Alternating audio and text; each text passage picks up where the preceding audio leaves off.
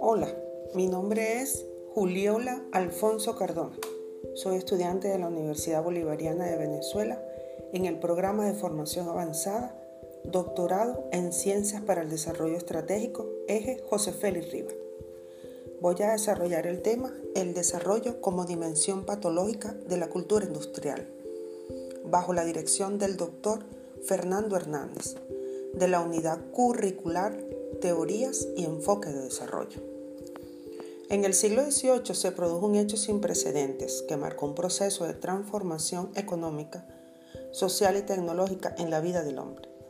Este hecho es ahora bien conocido como la Revolución Industrial. En estos nuevos tiempos sigue existiendo esa revolución, no solo en cuestiones industriales,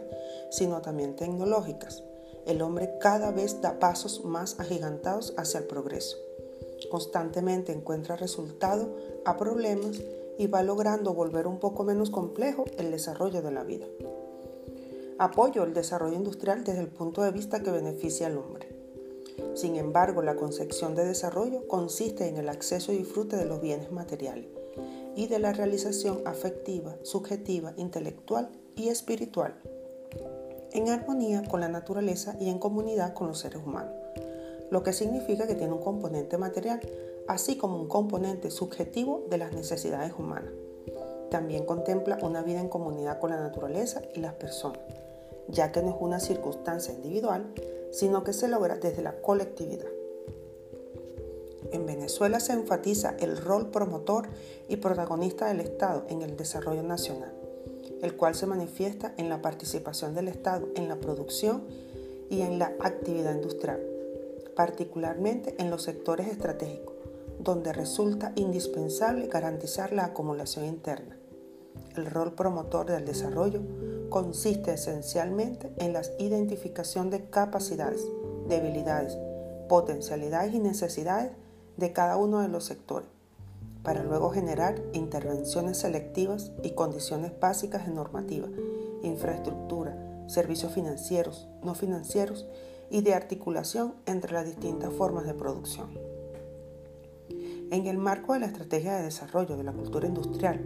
el esfuerzo debe ser asumido por la gerencia de las empresas, involucrando todos los recursos humanos de la organización, lo que le permitirá lograr los objetivos y metas que se reafirmará la necesidad de implementar políticas de transformación productiva desde la óptica de la industrialización, como componente principal de la construcción de una nueva matriz productiva encauzada por el Estado Nacional venezolano como organizador del desarrollo, cuyo rasgo fundamental es que la eficiencia del proceso de transformación productiva concuerde con una amplia base de inclusión social y equidad, sintetizada de manera objetiva en el desarrollo industrial humanizado. Consecuentemente, el enfoque teórico que orienta la estrategia de desarrollo industrial queda establecido en función de mejorar en particular la calidad de las actividades productivas a través de las etapas del desarrollo de la cultura industrial, como lo son identificación de la misión, visión, valores y objetivos, identificar las tipologías culturales, identificar las etapas de desarrollo, desarrollar la mentalidad de la cultura industrial, identificar la relación con el mercado, identificar el modelo cultural actual, identificar la intervención cultural y desarrollar la evaluación y monitoreo. De esta forma, el contexto de la calidad se revela en instrumento básico para promover el desarrollo de la cultura industrial y dar cauce a la diversidad industrial, un marco institucional de calidad que mejore la percepción del desarrollo, por ejemplo, en los servicios públicos que se brindan, así como una participación ciudadana de calidad, para fortalecer la transparencia, rendición de cuentas y la misma democracia. El contexto de la calidad se redimensionó a consecuencia de las transformaciones provocadas por la globalización, los procesos de modernización y el ensanchamiento de los espacios públicos, demandando entonces el desarrollo de un conjunto de capacidades orientadas a la coordinación y concertación en la industrialización por venir.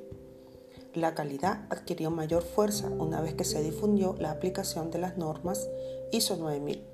y en cuanto se pusieron en marcha los ejercicios de certificación de procesos industriales relacionados con la generación de productos y servicios.